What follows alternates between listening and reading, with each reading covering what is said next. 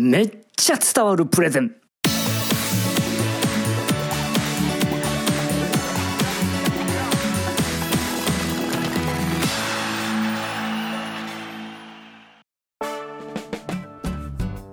皆さんこんにちは。一般社団法人日本プレゼンテーション教育協会代表の西原です。さあ私はプレゼントレーナーという仕事柄ですね。全国各地で講演や研修をやってます。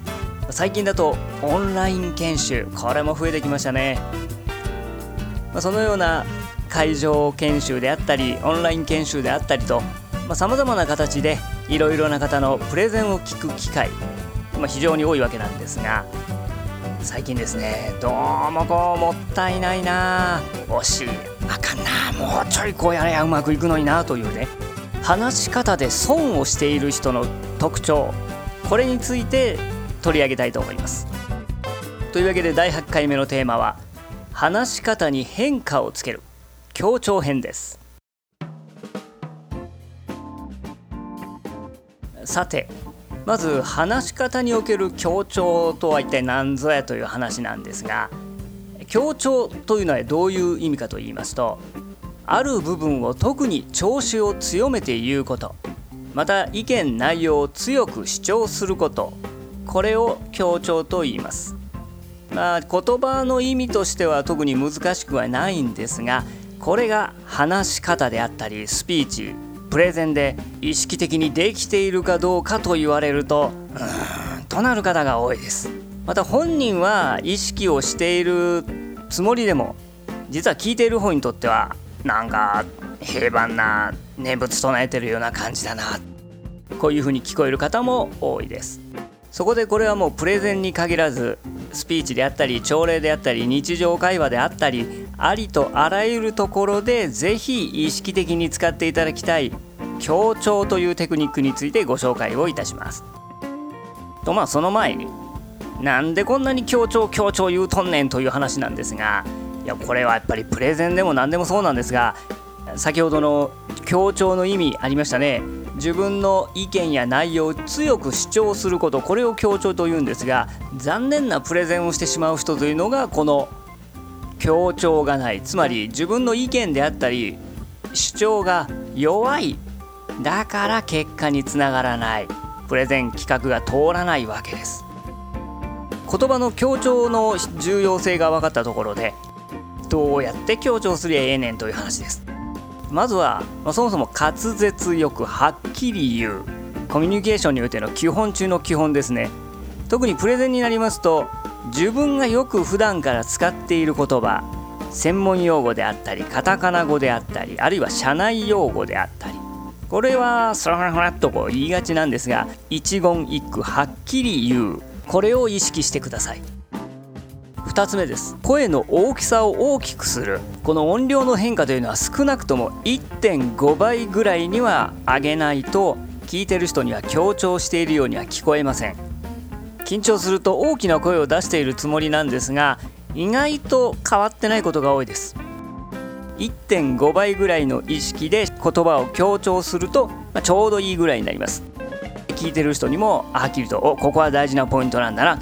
伝わりやすくなります。2倍はちょっとやりすぎですね。テレビタレントとか芸人さんぐらいになってしまいますので聞いてると違和感を覚えます。テンションを上げすぎには注意です。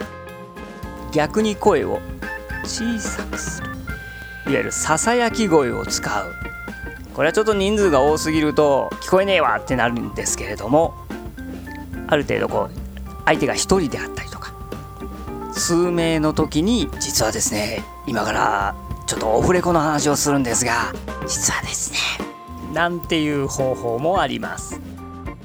それから次の方法は絶対に覚えておいていただきたい。繰り返す。繰り返すという強調方法です。で人間というのは一回言われたところで記憶に残りません。何度も何度も同じことを言われて初めて記憶に残ります。私も研修中大事なポイントは必ず2回繰り返します。例えば伝え方で大事なのは何を話すかよりどう話すか。何を話すかよりどう話すかです。このように繰り返すと効果抜群です。社長さんなんかは是非心得といていただきたいのが1回のスピーチ1回の朝礼であれもこれも10も20もメッセージを伝えるよりも一つに絞り込んでそれを繰り返し言い聞かせる。こっちの方がよっぽど記憶に残りやすくなります。是非参考にしてみてください。繰り返す。繰り返すです。さらに強調というのは言葉以外でもできます。ここに身振り手振りが加わるともっと皆さんの言いたいこと伝えたいことが強調されます。現在市場はものすごい勢いで伸びてます。と言いながら手を下から上にグッと上げる。こうすることでも伸びているというのが手の動きでも相手に伝わる。つまり言葉と身振り手振りのこの両方で言葉が強調される。上手い人はやっぱり意識的にこの身振り手振りを言葉と一緒に使っている。なので言葉を強調すると言ってもいくつか方法があるということです。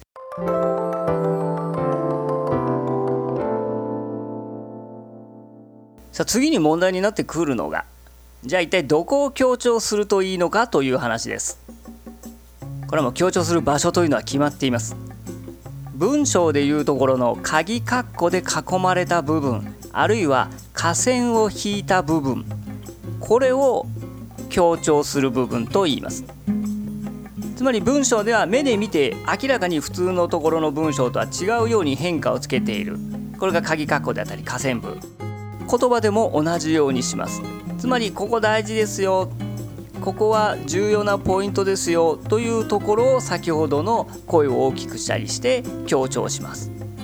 具体的にどういう部分を強調するのかと言いますとまずは固有名詞ですね。皆さんの会社名あるいはあなたのお名前製品名、まあ、こういった是非相手に覚えてほしい言葉強調しなければいけません。さらにはビジネスでいう数字ですね。金額数量人数パーセンテージ。こういった数字の部分もはっきりと強調しないと相手の記憶に残りません。さらにはキーワードキーフレーズです、まあ、例えば洗浄力2倍とか強調しないと相手の記憶に残らないわけです。伝えたつもりでは絶対に伝わってませんからね。どうすれば確実に伝わるか。これを常に考えながら話をするようにしましょう。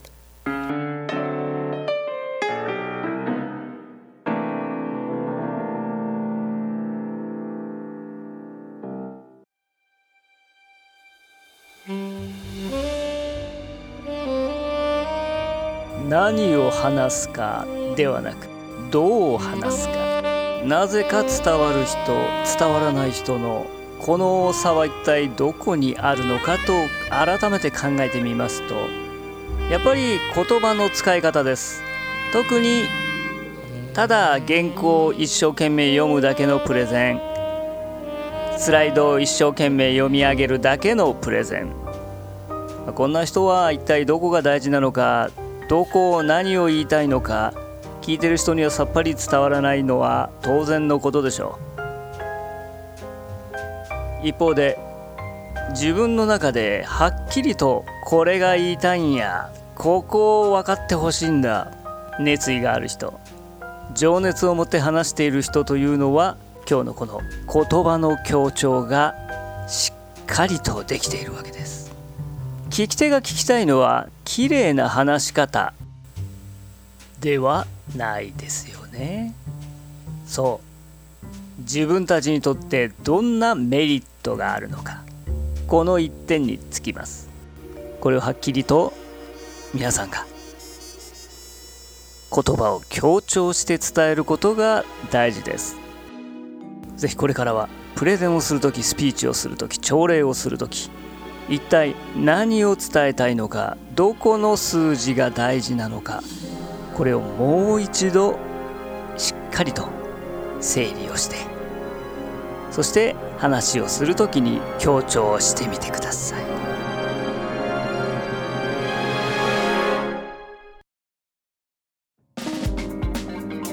強調の方法についてご紹介をいたしました。もちろん他にもですよ。まあ前回やりました緩急をつけるであったりあるいは特に我々関西人が苦手な間を取るなんてのもあります。でその辺りのところどないして勉強すりゃええねんという話になりますといいのがございます。今オンラインで伝わる話し方講座というのを開催中です。受けたい時に受けられるオンラインのオンデマンド配信です。朝早くでも夜中でも受けたい時に受けられる講座です。ぜひですね話し方の緩急強調間このポッドキャストではお伝えしきれない部分をオンライン講座として開催しています。ぜひ話し方に苦手意識をお持ちの方もっとプレゼンが上手くなりたい方ぜひ伝わる話し方講座オンライン受講いただきたいと思います。詳しくは東京会のウェブサイトをご覧ください。それではまた次回お会いしましょう。